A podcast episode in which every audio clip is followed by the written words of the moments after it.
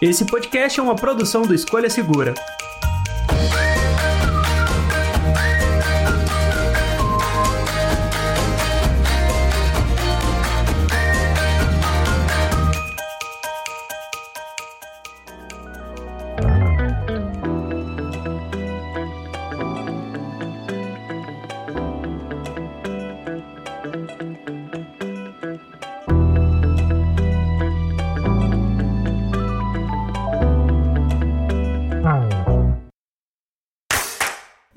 Amigos do podcast do Escolha Segura. Eu sou o André. Eu sou o Bruno. E eu sou o Darlan Elder. Olha só quem estamos aqui na mesa, Bruno. Vamos falar de MacBooks, a nova geração de M2, eh, de chip M2 acabou de chegar no mercado e a gente vai discutir se esse é de fato o futuro da computação. Temos aqui do nosso lado o especialista ah, de notebook mais gente boa que a gente conhece, né, não, Bruno? Pera, quer dizer que então é mais gente boa que eu? Não, de notebooks que eu tô falando. Aqui, tô brincando, né? Sim. Nessa guerra eu não me meto, hein? Não, brincadeiras à parte, a gente tá aqui com a presença do Darlan Elder, do Tecnoblog, para falar um pouquinho sobre o futuro da computação móvel. Falar, claro, também do Apple M2, que, enfim, vai puxar várias empresas aí. E é sempre bom ter convidados. Muito obrigado, Darlan, já de início, por participar ah, da nossa gravação aqui hoje, aceitar o nosso convite. E antes da gente começar, onde a gente encontra você, Darlan? Faça Bom, aí a sua só divulgação. Iniciar, né, com uma introdução, eu sou jornalista do Tecnoblog, faço análise de produto, faço notícia também. Então, quem acompanha aí diariamente o Tecnoblog, tá sempre de olho ali nos reviews, já viu meu rosto ali nos vídeos. E quem não viu, tá errado.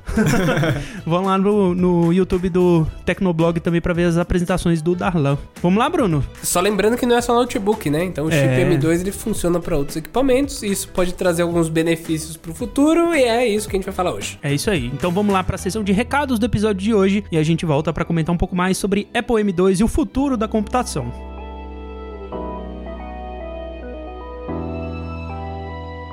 E aqui na sessão de recados eu quero te dar duas opções para participar do episódio com a gente. A primeira, você já sabe, é mandar um e-mail para podcast@escolhasegura.com.br que aí a gente vai ler a sua mensagem aqui durante a sessão de recados. A outra é ainda mais fácil se você escuta a gente pelo Spotify. É só mandar um comentário na caixinha de mensagens do Spotify que a gente lê também a sua mensagem aqui na sessão de recados do episódio. Mas além de mandar um e-mail ou deixar um comentário, tem uma coisa que você pode fazer pra gente que vai nos ajudar pra caramba. Quando a gente tem boas notas, boas avaliações no nosso podcast, as plataformas começam a recomendar um pouco mais. Então você pode deixar uma notinha aí pra gente no Spotify ou no Apple, né? Se você escuta a gente na Apple ou qualquer outro agregador de podcast, por favor, dê nota 5, tá? 5 estrelas é o que a gente pede aqui. Mas enfim, isso ajuda muito a gente a levar a nossa palavra do podcast pra mais pessoas, a chegar em mais ouvidos. E claro, a gente conta sempre com compartilhamento do episódio. Se você curtiu, manda aí pra um amigo, porque você ajuda muito a gente a levar o podcast pra mais e mais pessoas. E uma última coisa para quem é realmente fã do podcast Escolha Segura. Se você gosta de acompanhar os bate-papos que nós temos aqui no podcast e quer ter a possibilidade de conversar diretamente com a gente,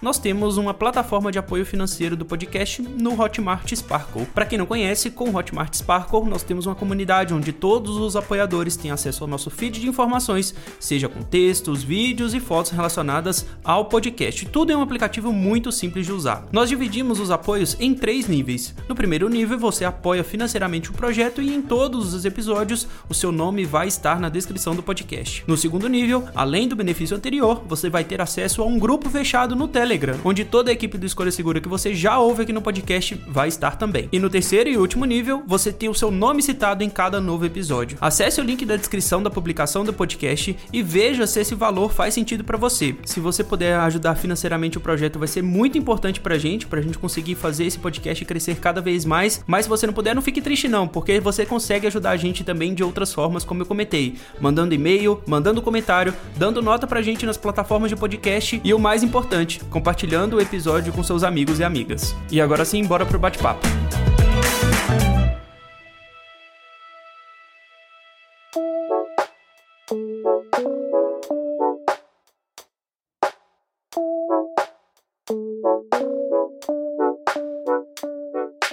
Bom, recados lidos e vamos começar do começo. É, vou dar um passinho pra trás e antes da gente comentar sobre Apple M2, eu só queria falar que o Apple M1 ainda é um baita de um chipset quando a gente fala de computação. Puxou muito do que a Intel, do que a Qualcomm, do que outras fabricantes, do que a AMD também fez nos últimos anos, ainda mais saindo aí de um, de um período de pandemia. E o que mais me chama a atenção do M1 é que eles conseguem trazer uma eficiência energética num processador basicamente ARM, que é o mesmo, vai, a mesma arquitetura que a gente tem nos nossos smartphones. E aí, há pouco tempo atrás, coisa de 15 dias, a gente viu a Apple lançando o Apple M2 e já trazendo melhorias para o seu M1 e mais, comparando com processadores das suas principais concorrentes. Vamos lá, começando do começo. É, vocês usaram MacBooks com M1 aí nos últimos dias, nos últimos meses, porque já tivemos aí Mac Mini, MacBook Pro, MacBook Air. Uh, me ajudem a lembrar aí quais outros produtos. MacBook Pro com M1 Max, né? Com o M1 M1 Max, Pro. com M1 Ultra no M1 Mac Ultra. Studio. Isso, Aqui no exatamente. Escolha Segura, basicamente, a gente testou todas as coisas que tinham o M1 normal. Então,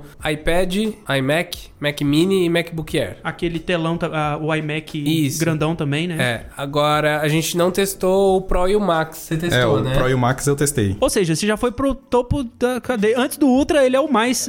De computadores portáteis, né? De notebooks, ele é o mais topo de linha, né, Darlan? Isso. E depois o M1 Ultra, né, no, no Mac Studio, que, pô, é um absurdo, né? Pra trabalho profissional mesmo ali. Não, um eu- monstro. Eu não me vejo usando todo o poder que esses equipamentos podem te oferecer, a verdade é essa. Sim. É, o que, eu, o que eu acho muito legal e que mudou muita coisa é que quando a gente olha uns anos pra trás, a gente já tinha alguns equipamentos bem legais. Por exemplo, o Lenovo S740 e o XPS 13. Eu não lembro que geração que era. Era a décima geração, Clayton? Clayton está aqui atrás dando suporte.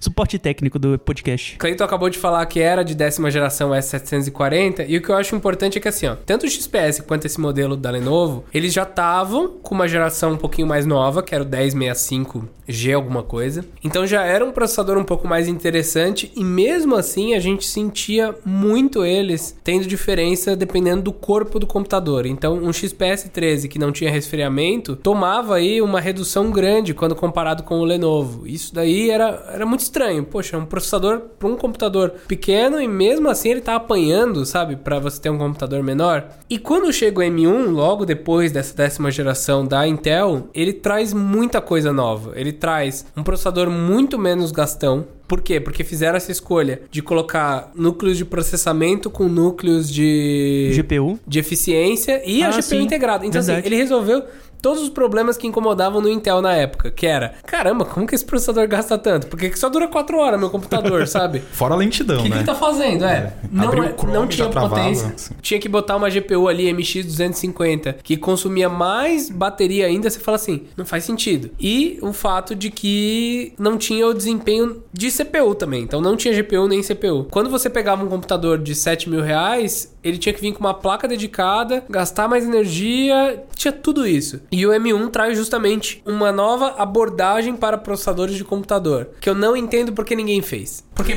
porque a Apple, a Apple ela devia estar pedindo para Intel.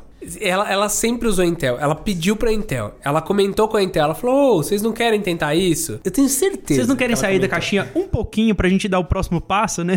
tipo assim. Como consumidor, a gente gosta de, de encher o saco e falar assim, me entrega mais desempenho. Só que a Intel ela tomou um partido de que ela queria fabricar todos os processadores e que ela tem uma base de usuários muito grande. É a mesma coisa da Apple. Você fala, por que, que eles não trocam o modelo do celular todo ano? Porque vai ter que fabricar 50 milhões. Basicamente isso. Não dá tempo. É tipo, por que, que você não corta o cabelo todo mês? Porque não dá tempo de crescer.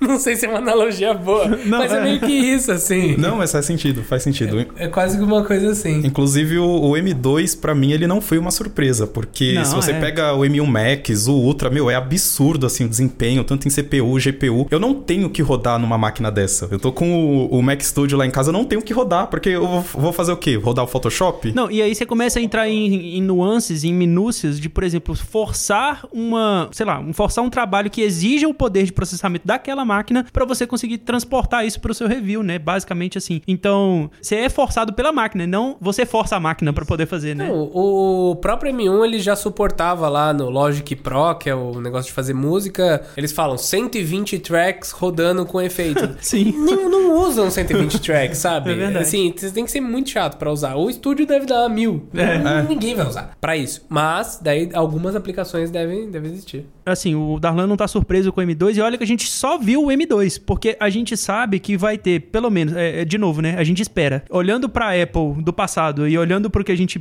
sei lá, tentando prever o futuro, vai ter um M2 Pro, vai ter um M2 Max, vai ter um M2 Ultra. É, e... faz sentido. É, é porque tem que atualizar toda a linha de produtos no final das contas, né? E, e acho que assim, ó, é o avanço de 20%. Deve ser 20% em todas as frentes. Ponto. Sim. É o tic-tac. Fizemos algo novo? Fizemos. Agora melhora uns anos, depois traz algo novo. É o que acontece com o iPhone, né? A Sim. mesma experiência em desempenho que eu tenho no iPhone 11 e praticamente eu tenho no 12. Como usuário médio, eu não sinto diferença. Então acho que é basicamente isso também. Mas quando você pega, por exemplo, um 11 e compara com 13, você já vê um salto maior e Isso. mais justificável a ponto de você comprar esse equipamento novo, que é o que eles vão acabar fazendo para notebooks também, e toda a linha móvel, né? E 20% é uma métrica. Na verdade, é uma métrica muito boa quando a gente fala de processador, né? Porque se você pensar que é sempre composto esse desempenho, se você faz 20% no ano e faz 20% no outro de novo, de repente você já tá tipo uma vez e meia pra mais melhor do que o anterior. Então, assim, é uma diferença grande. E quando a gente fala realmente de processador de notebook, é isso: 20% é assim, caramba, ano bom. Já teve ano da Intel botar 8%, sabe Sim. assim? É tipo. Trazendo números para o nosso bate-papo aqui, tô com o Tecnoblog aberto na matéria de lançamento do M2. E é uma arquitetura RM de 5 nanômetros, basicamente o que a gente vê nos iPhones, mas ele traz um poder de processamento 18% maior em relação ao M1 e 35% maior em gráficos, se comparado com o M1 também. Ou seja, basicamente os 20% que você tá comentando aí, Bruno. E ainda tem um negócio legal que eu adoro os comparativos da Apple com processadores Intel e AMD. Eu adoro porque, assim, enfim, eles querem mostrar números que façam muito sentido pra audiência sem manipular demais. Só que, assim, na- no comparativo, eles usaram chip de 10 núcleos para computadores móveis. Nessa comparação, eles foram até 1.9 vezes mais rápido do que esse chip comparado. E aí eu abro o gráfico e lá no rodapé, bem pequenininho, assim, quase pra gente não ler, eles estão usando um Core i7 1260p com 16 GB de memória RAM nesse comparativo. E aí, a performance comparável ah, por potência, e é um negócio meio louco da gente pensar, porque assim, o, o chip M2 tem um limite de potência consumida, mas o chip de 10, 10 núcleos chega numa potência maior e entrega performance maior. Só que, de novo, é, manipulando os números ali, eles têm a mesma potência usando um quarto do poder de processamento. E eu acho isso fantástico. Quê? É, é- é confuso. Mas assim, ó, usando o mesmo watt, a mesma potência de energia, o mesmo número de energia gasta na sua casa, eles conseguem fazer a mesma coisa com um quarto a menos do que um, Um um chip menos. Intel. É. Tá, a explicação é que, tipo assim, você atinge o mesmo desempenho. Enquanto o Apple tá gastando 30 watts, o outro tá gastando 45. Enquanto o Apple tá gastando 30, o outro tá gastando 120. Porque é um Ah, quarto um da quarto? potência. É, exatamente.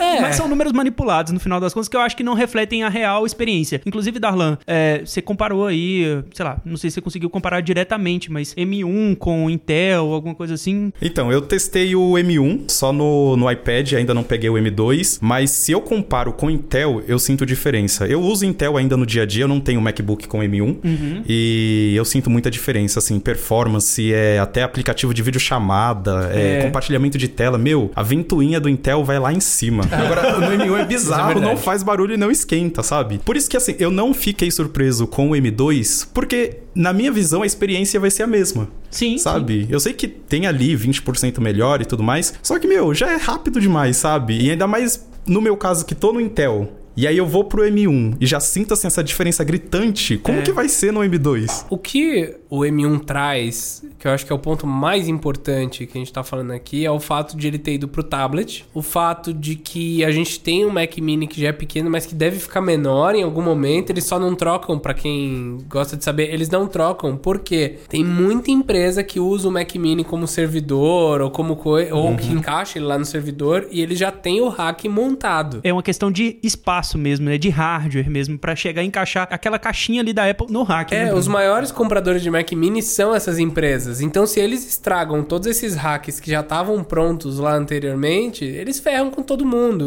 O Mac Mini é um equipamento que é focado muito pra- pra ser usado por empresa, assim. É difícil alguém ter, porque é mais fácil você ter um MacBook Air, sabe? Claro, sim, claro. sim. Mais portátil, bem melhor. E mesmo que você use ele docado num, sei lá, com monitor, teclado, mouse, é, ainda é melhor do que só ter o Mac Mini ali, que você ainda ainda vai depender de uma tela e tudo mais. Eu tenho em casa, eu gosto.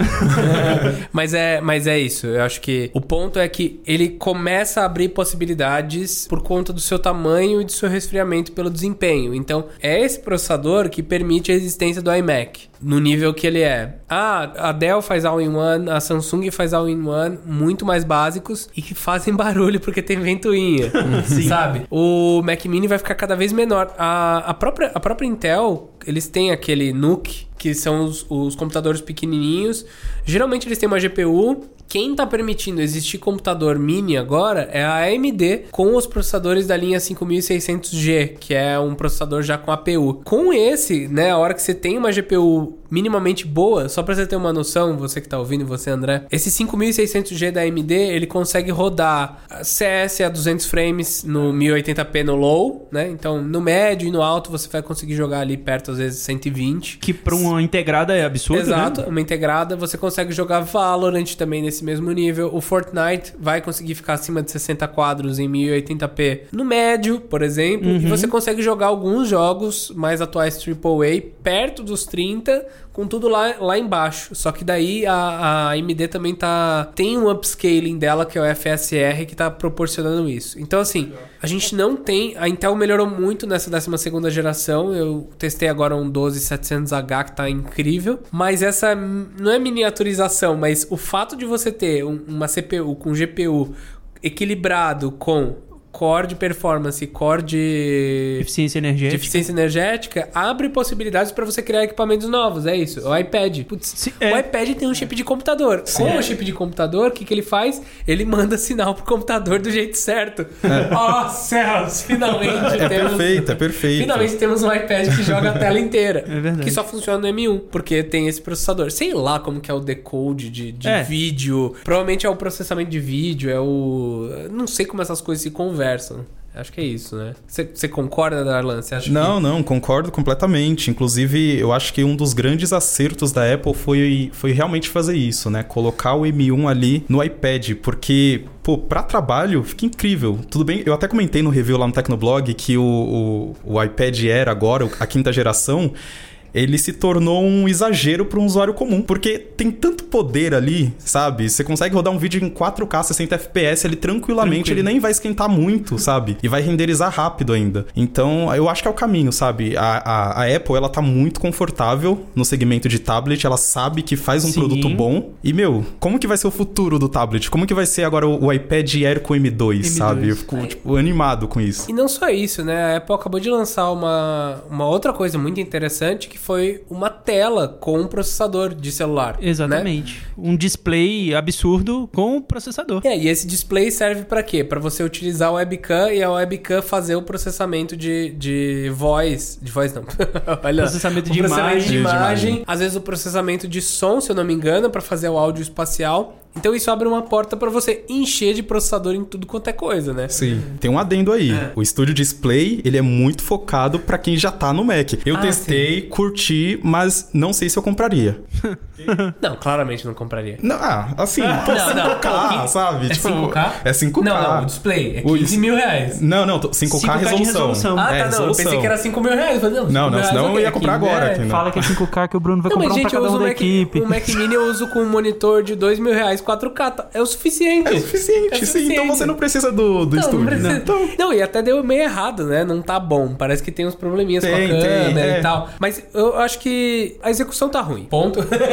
Mas o conceito de você ter um monitor com um processador. isso é muito De legal. você ter um tablet com um processador de computador, cara, tem tudo. Você pode enfiar um processador ali em qualquer lugar. Uma empresa que fez algo parecido foi a Samsung com a linha M, né, de monitores. São os monitores que rodam Também. A gente não sabe exatamente qual processador que tem ali É um dentro. processador de TV. Mas ele roda, é, por exemplo, aplicativos Office e algumas coisas Cara, sem precisar de ele nada, roda né? direto. Ele roda É incrível direto. isso. É bem doido. O problema do M5, assim, é um produto muito bom, inovador. Claro que eu queria ter um, um- um monitor, né, smart ali, pô, muito legal. Só que ele tem um problema. Ele não funciona bem sem fio. Ah, o Dex. Isso, tem muito atraso, é muito perceptível e no fim eu preferi usar no cabo mesmo. É, o que acaba limitando alguns tipos de Isso, uso, é. né? E aí você perde aquela essência de ah, monitor smart que trabalha sem fio, sabe? Então tem esse problema. Entendi. Já no da Apple, o Studio Display, talvez eu não sinta isso, né? Eu- eu- até se você colocar um chip ali, que foi o que ela fez, você abre caminho pra integração. Pô, isso é muito legal. Você abre caminho né? pra update. Essa pra mim é a coisa mais doida. Também, também. Você traz coisas que até exatamente. no lançamento do produto você não pensou, né? Você pode pensar nisso depois, que com o software resolve, né? Algo do tipo. Ah, não, é que nem sensor, né? A gente falou em outro podcast da chegada de algumas funções pra treino nos novos Apple Watch de corrida. Vai chegar do S do SE pro S Seis, SE, sete. S6 e S7. O hardware já tava lá, as informações já estavam lá. É um upgrade de software. Então isso é interessante. Me incomoda às vezes o tanto que demora algumas coisas, joia. Mas o que eu acho que é importante que algumas outras marcas virão atrás é isso, assim, de você bota em qualquer lugar agora um chip e tudo começa a se interligar porque você tá usando uma arquitetura que é diferente do x86 lá que, que era só computador, só computador, só computador. Agora é muito louco isso pra mim assim. O celular tem o mesmo chip que o iPad, que é o mesmo chip que o computador, que é o mesmo Tudo chip que tá no conversa. monitor, é. É. Não à toa tá faltando chip pra poder produzir os produtos, né? Não, acho que é os mais baratos que estão faltando. Não, né? sim, De mas eu digo carro, assim, é, a, a- a indústria de chips como um todo tá passando por um processo de. Você acha que vem um M1 pra recuperação. carro? A Apple tá, assim, ó, se aproximando muito, né? O Clayton falou que não de vem, não. carro, Eles não então conseguiram eu fazer- acho que Eles não conseguiram fazer o carro, eles estão trazendo o software pro carro, né? Mas Sim. será que eles botam o chip no carro e entregam o software junto? Falar, ó, quer saber, ó? Eu acho que eles conseguem fazer isso, viu? Eu acho que é o futuro. Ainda mais depois da WWDC, agora de 2022, eu senti muito isso, essa aproximação com aquele público que, meu, já tem veículo e quer ali integrar o celular com o, o- a central multimídia, sabe? Então acho que é, É que acho eu que é tô o caminho. sentindo que. Tô começando a achar que, tipo, o carro vai rodar o, o sistema operacional. Vai fazer um reconhecimento faz sentido facial, assim. logar no seu usuário. Esqueci o meu celular. Eu, tipo assim, não consigo entrar no carro porque esqueci o celular e não tem sistema no carro. Vai ter o sistema. Você né? sabe que é engraçado que a gente gravou, eu, o Cleiton e a Marina, a gente gravou um podcast sobre a WWDC e um dos comentários que a gente teve foi: Poxa, eu quero ver qual carro vai sair pra eu comprar esse carro. Tipo assim, a gente já tá pensando no produto que vai ter embarcado o software, sabe? A Marina, por exemplo, falou assim: Ah, que bom que a Honda tem parceria com a Apple agora, porque eu uso Honda, o meu carro é um Honda, eu gosto. Então, tipo assim, já pensa no consumo do produto baseado no software, na experiência que vai receber ali, né? Isso é muito bom, mas eu, eu não sei, eu vejo com, muito, com muita cautela. É muito perigoso. Porque você entra no ecossistema, Black Mirror? Oi? o que, que vai acontecer depois? sabe? Eu vou ser Exato. obrigado a comprar um iPhone só porque ele conversa com o meu carro? É. Né? Se você comprar um Android, sei lá, se você quiser mudar, você não vai conseguir ter nada no seu carro porque, sei lá, tá- não é a integração perfeita ali, né? Pode existir esse tipo de coisa. Até em notebook é o que eu mais sinto falta hoje, né? O, o iPhone ele conversa bem com o Mac, mas ele não conversa bem com o Windows. Então, assim, enquanto a Apple segue nesse caminho muito bom de integração, de fidelizar ali o público dela, e o resto? A Samsung tem parceria com a Microsoft. E por que que não anda, sabe? É. Então, isso também falta muito, sabe, no mercado de notebooks. É o que eu sinto falta. É sempre uma luta pra transferir arquivo de, sei lá, Samsung, LG, né, que também nem existe mais na área mobile. sabe, Pra mandar pro Windows. Então, assim, falta, falta um pouco disso também. A gente já fez um episódio sobre ecossistemas aqui no podcast. Acho que a gente tem que atualizar esse podcast, porque de lá pra cá algumas coisas mudaram, mas claramente é um lado andando com Apple, sei lá, iPhone, iPad, MacBook, tu- tu- tu- tudo que está envolvido, e outra pessoa, e outro lado seguindo com Microsoft, Samsung e outras empresas que têm esse tipo de parceria. Porque eu tô testando o Galaxy S22 Ultra. Quem disse que eu consegui passar uma filmagem do Galaxy S22 Ultra pro MacBook Pro de forma fácil? Meu amigo, tive que usar Drive e, sei lá, vários recursos não oficiais para poder conseguir baixar o arquivo. Então, assim, tem, tem essa treta ainda, tem essa coisa. Enquanto no iPhone eu uso o AirDrop ali, ó, sei lá, é muito mais rápido do que o Wi-Fi, já tá- não é mais rápido que o Wi-Fi, mas muito mais rápido do que passar pro Google Drive já tá ali o arquivo no, no, no- no dispositivo. É um absurdo. É, um bom exemplo também é o Galaxy Watch 4. Eu não consegui conectar no iPhone. Mas assim, no, no, no S22 Ultra, É, rapidinho, minutos. Já sai de fábrica tendo essa possibilidade, Sim. inclusive, né? Não, mas eles mudaram esse posicionamento.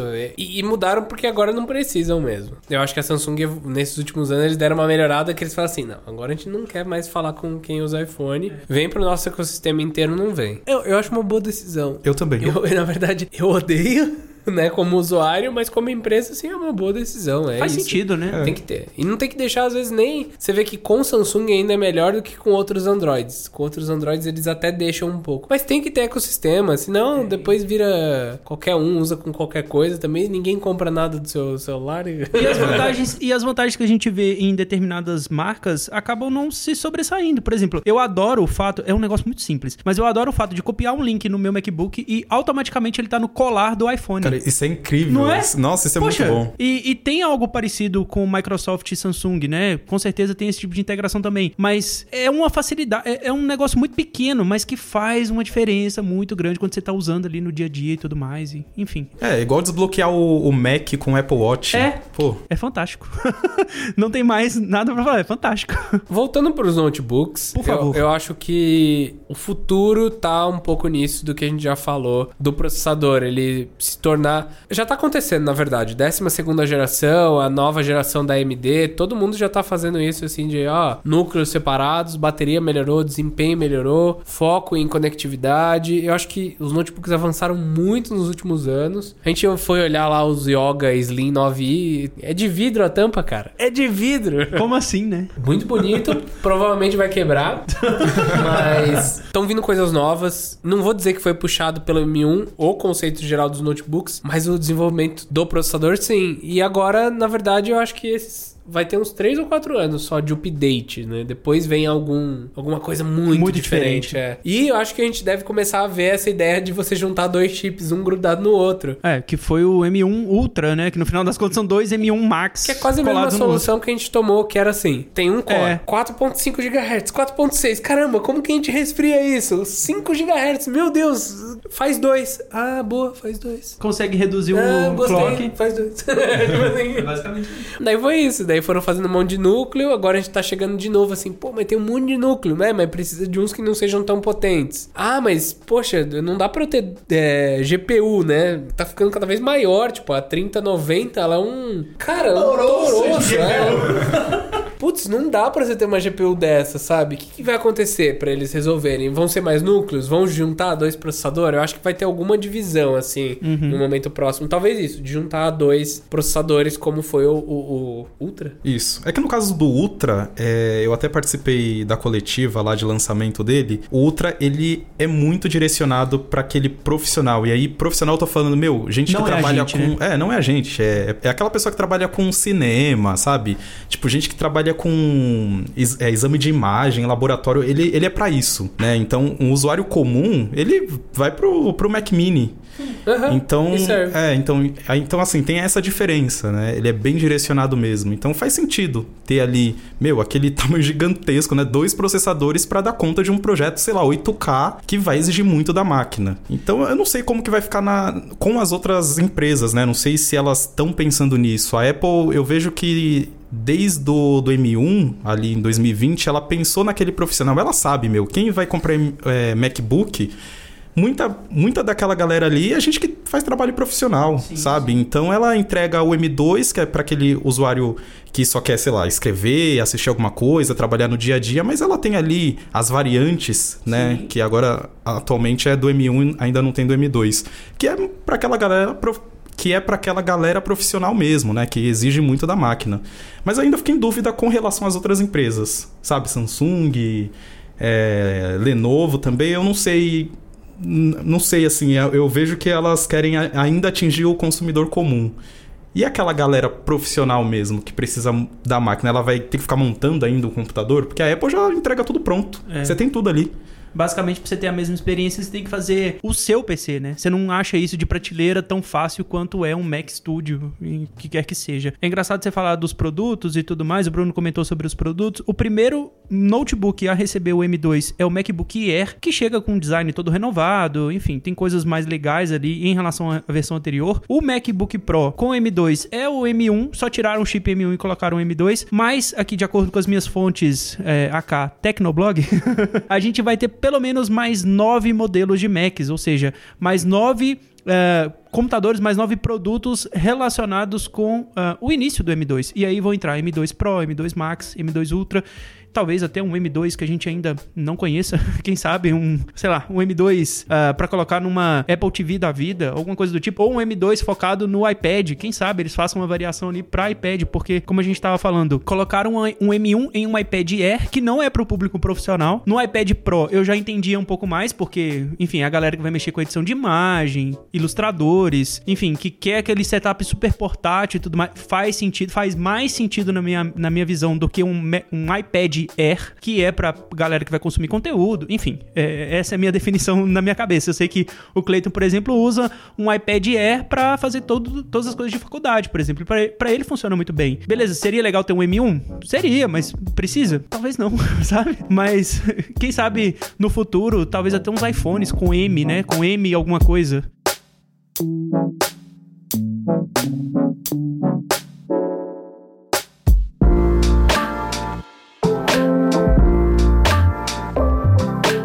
Uma coisa que eu acho que deveria ser primordial pra gente ter em todo o segmento de notebook mesmo, ou de, de, ah, de celular, de iPad, como você tá falando, é, é todos os equipamentos terem um desempenho aceitável. Uhum. Então, se você pega o iPad de nona geração, ele é 200, não, já tá 400 e poucos dólares, né? Ah, caramba, já tô já falando besteira. Meu Deus, tá bom, tô perdido. O iPhone mais barato e o iPad mais barato não tem jeito, eles têm um desempenho atual que roda tudo, tudo tudo, ponto. O iPad Air, que é o modelo de entrada dessa intermediária, ele também tem o mesmo desempenho do mais topo de linha. Você vai ganhar alguns detalhes. E o agora o MacBook Air tem o mesmo desempenho, assim, ele tem um desempenho muito bom. Não dá para falar que a Apple foi sempre assim, porque a gente tem o MacBook Air 3 que tava bem fraquinho. A gente também já testou, teve muito tempo alguns Core 3, Core 5 que eles tinham que era assim, nossa, complicado de usar, mas nesse momento eles estão dessa forma. Eu gostaria muito, né, e tá acontecendo um pouco disso, pelo menos o que eu tô sentindo nos notebooks com Intel e AMD, os modelos de entrada estão dando uma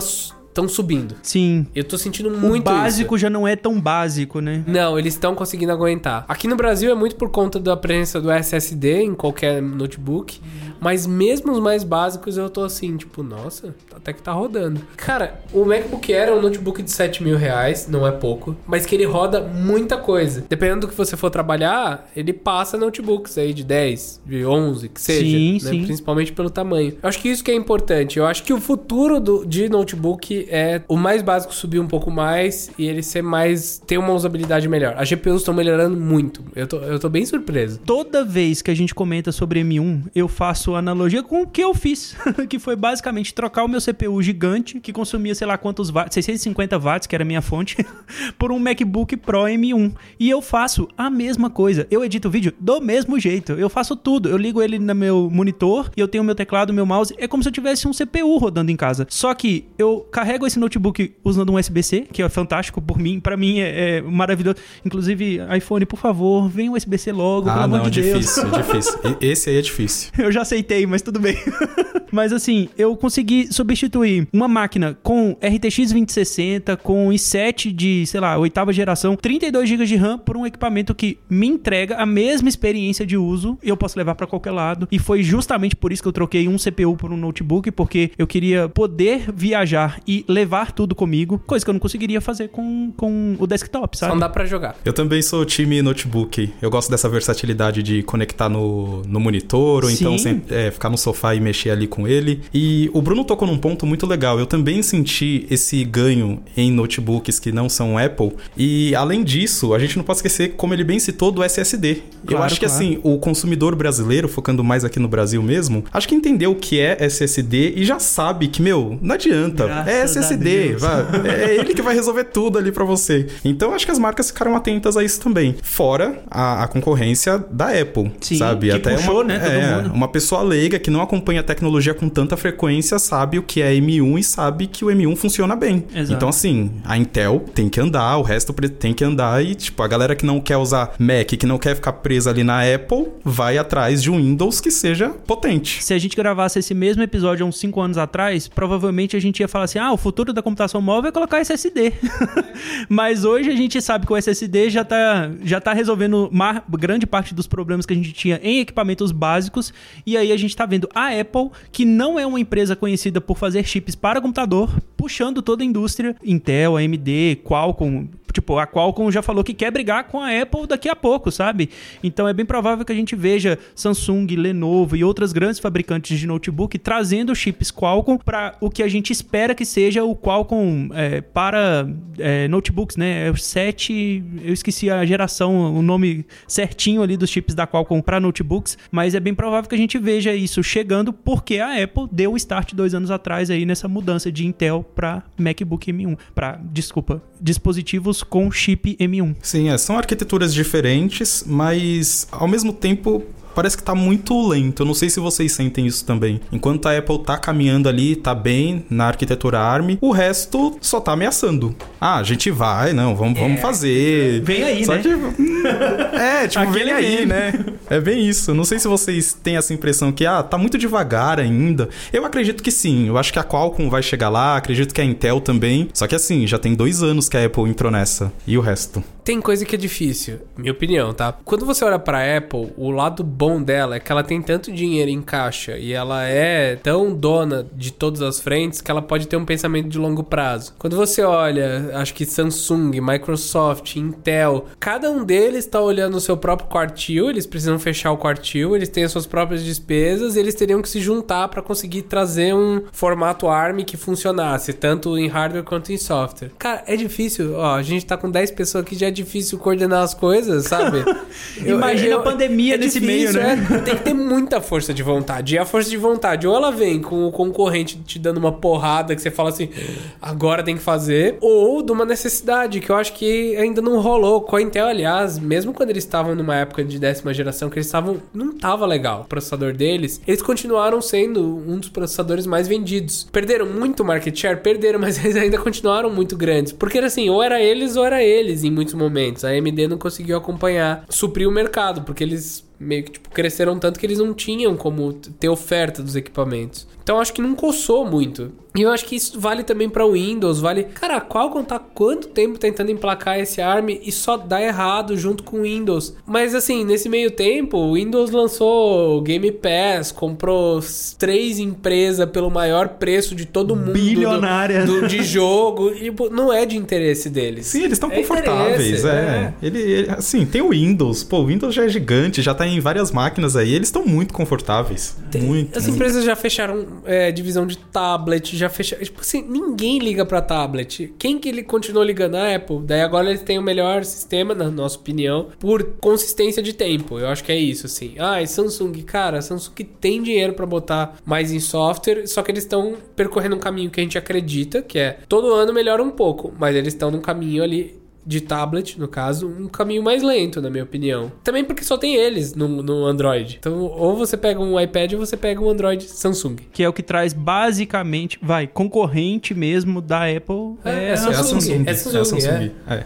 O resto foca mais em tablet de entrada ali, né? Então, se você quer um tablet decente mesmo, meu, acho que no mundo Android é Samsung ou Lenovo, né? Pô, se você quer a experiência É, de uma é, Apple é. Pencil, não tem pra onde fugir senão Samsung. Porque é a única que entrega uma experiência com a canetinha com a S Pen Que é muito similar boa, é boa, ao que a Apple entrega com a Apple Pencil. Que, enfim, tivemos review aí no, no, no canal que é- funciona muito bem. E é isso que eu não entendo, assim. Por que, que não interessa ter notebook ARM? Quer dizer, por que, que interessa e as empresas largam os notebooks ARM? Sabe assim? Porque não faz sentido eles, eles largarem. Será que é só porque eles não têm o plano? Daí, como eles não têm um plano, não dá pra ver lá na frente que eles vão lucrar. Daí eles encaram sempre como custo. E daí, ah, custos você corta, sabe? Ah, tá vendo essa equipe aqui de desenvolvimento? Ah, não, tá custando, deixa, não tá no plano. Porque meu plano é esse ano, é o próximo trimestre. Eu acho que é o que acontece é um pouco disso, assim. Ou que nem a gente falou, ah, é Microsoft, por que, que ela não tá transferindo Windows pro, pro mobile? Porque se pá, ela vai aproveitar e já botar direto via streaming. Sei lá, Sim. tô chutando, qualquer coisa. Eles olharam, fizeram Game Pass, falaram, ah, o pessoal tá streamando bem o Windows, ah, que se ferre o Windows no, no celular, sabe? A gente bota por streaming daqui cinco anos. É isso aí,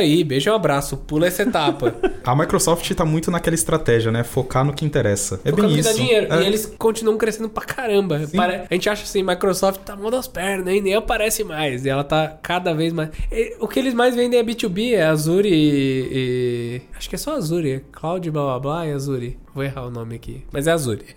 Mas eu ainda sonho com notebooks bons, com notebooks ARM. Eu também. É a coisa que eu eu mais também. Eu adoro. tenho esperança. Esperem, porque essa é a minha pergunta pra vocês. o que vocês esperam pro futuro de notebooks, de portáteis e tudo mais? Porque olhando o que a Apple tá fazendo, e vamos supor que o M3 seja 20% a mais do que o M2, o M4 20% a mais do que o M3 e assim sucessivamente, o que vocês esperam de outras empresas fazendo isso? E melhor, o que que vocês esperam da Apple? Será que essa constância faz sentido?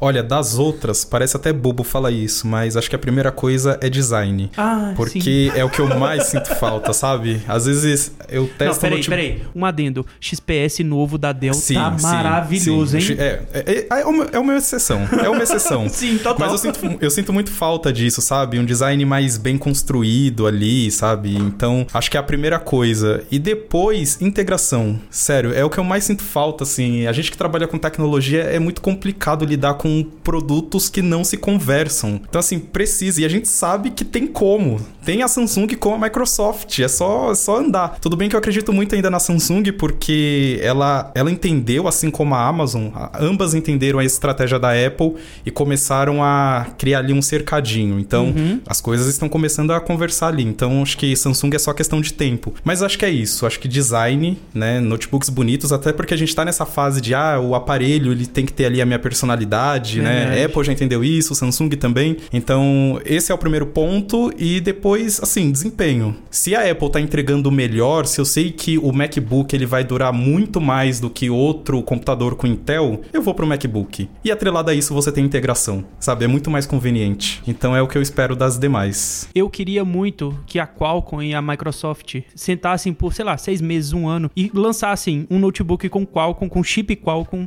rodando perfeitamente o Windows 11, né? O Windows 11 ARM rodando tão bem quanto o macOS. Seria maravilhoso. Mas talvez será, será pedir demais? Oh, meu Deus. Eu queria, mas eu já desisti. Aquele dobrável sumiu. Eles nunca mais. Eles lançaram o dobrável, saiu lá. Microsoft não deu um A depois daquilo. É. Eles falaram que ia ter um tablet, sumiram. É, já tentar. Cara, já tem um Qualcomm rodando o Windows 11 há quatro anos. Não teve update. Não é que, assim, já teve, já tentaram, já deu errado. É isso que eu falo, assim, é uma continuidade, é uma continuidade que a Samsung tá aprendendo e que tá distanciando ela, e que é a mesma coisa que acontece com a Apple. É assim, ó, se eles tivessem atualizado, mantido, tipo, melhorando a cada ano, desde aquela primeira vez que deu errado, qual que é o processador novo da Qualcomm que roda em computador? Porque eles fizeram Ah, lá é. no 835, acho, não era o 835? Já veio o 5565, 888, 8 Gen 1. Cadê? Pô, não, não precisa ser incrível, não precisa vender. Devagarzinho. Foi o que aconteceu. Z Fold 1, ah, tira a película, quebra a película, deu pau na película. Z Fold 2, ah, tem não sei o que, tem não sei o que. Z Fold 3, o, o flip ainda dá pau na tela. Mas não tem ninguém que segue os mesmos passos deles, porque só eles estão investindo naquilo. Então, eu acho, eu, eu queria, eu torço pelo Windows no, no, no Snapdragon, sei lá, mas já tinha. Engraçado Só que, olha só, continuar. eu fui dar um Google aqui enquanto você tá falando e digitei é, Qualcomm PC. Eu achei uma matéria do Nick Ellis, abraço do Nick, de três anos e meio atrás, anunciando o Snapdragon 8 CX, o primeiro processador de 7 nanômetros pra PC. Primeiro e tipo, último. três anos atrás, sabe? Não, tudo bem, na última Snapdragon Summit que teve é, no final do ano passado, eles mostraram um novo, mas... Não... Não foi pra frente.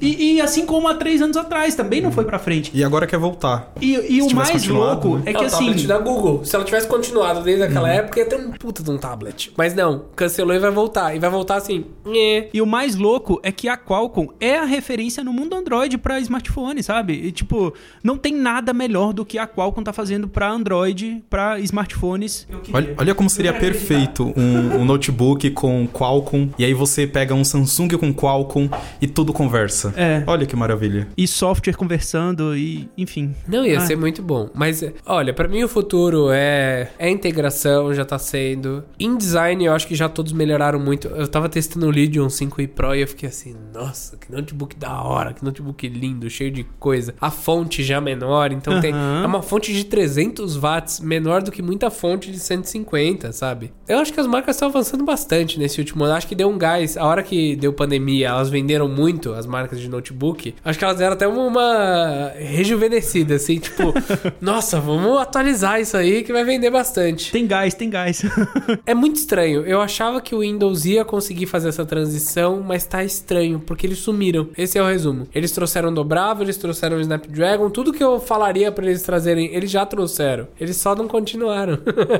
então isso é bem estranho. Não sei qual vai ser o próximo passo. Eu acho que a Microsoft tá mesmo focada ali em software. Ela não Dinheiro. quer falar de, ela não, ela não quer falar de produto. É o, é o caso do Google, sabe? Aham. Então, tipo, o Google, ah, busca, sabe, em primeiro lugar. Tem ali o mercado nos É Estados dá Unidos dinheiro. de produto, mas ah, o resto do mundo, ah, é, o resto é software, é, é, é pesquisa. E dá trabalho, né? Tem coisa que dá trabalho. Produzir dá trabalho, né? Tem que, tem que saber isso com o tempo.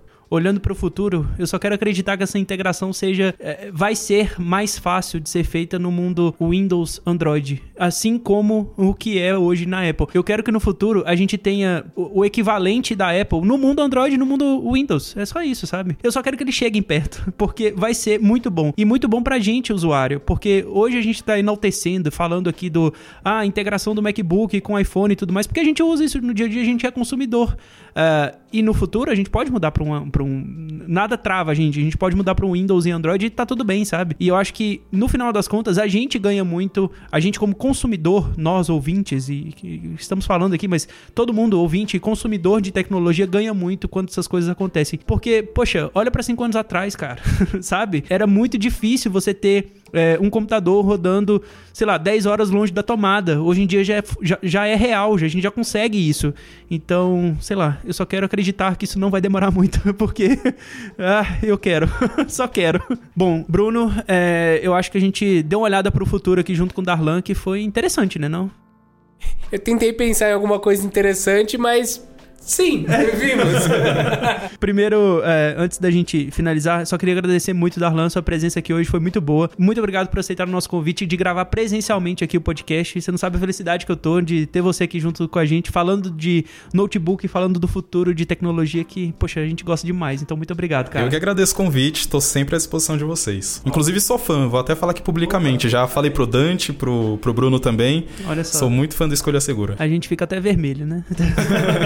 É, muito obrigado, Dante. Muito obrigado, Bruno, da gente dar essa olhada aqui pro futuro, ver como o que a gente pode esperar pro futuro da computação, que é um negócio que vai nos acompanhar por muito tempo. Ah, se você aí, querido ouvinte, querida ouvinte que tá nos ouvindo agora, ah, voltando pra casa, manda uma mensagem pra gente. Coloca aí no podcast@escolhasegura.com.br, mande a sua mensagem ou, claro, mande a sua mensagem também no Spotify, que vai ser um prazer ler a sua mensagem aqui na seção de recados do episódio de hoje. Então é isso, né? Muito obrigado, meus amigos. Um grande abraço pra vocês. Até a próxima. Tchau, tchau. Até mais. Até a próxima, valeu!